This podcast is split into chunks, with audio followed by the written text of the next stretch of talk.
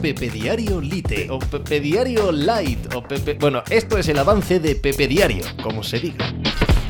Hola, ¿qué tal? Hoy estamos a viernes 2 de febrero del año 2024. Es eh, la firma, el fichaje de Luis Hamilton por Ferrari, una de las noticias más importantes de la historia de la Fórmula 1. Si nos ceñimos al mercado, no me cabe ninguna duda, ¿verdad?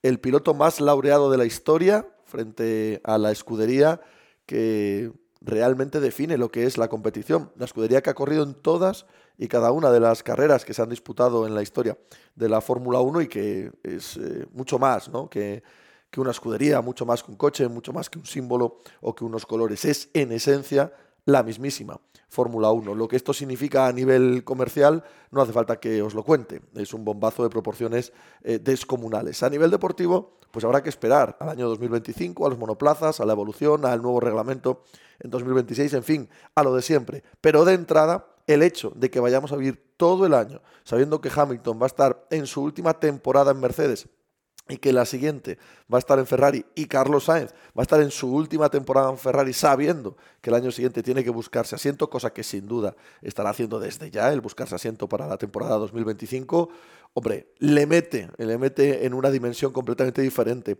a esta temporada. Pues bien, de esto y del resto de la actualidad del deporte hablamos hoy como cada día en Pepe Diario. Ala, hizo hacer algo por ahí. Estás escuchando Pepe Diario.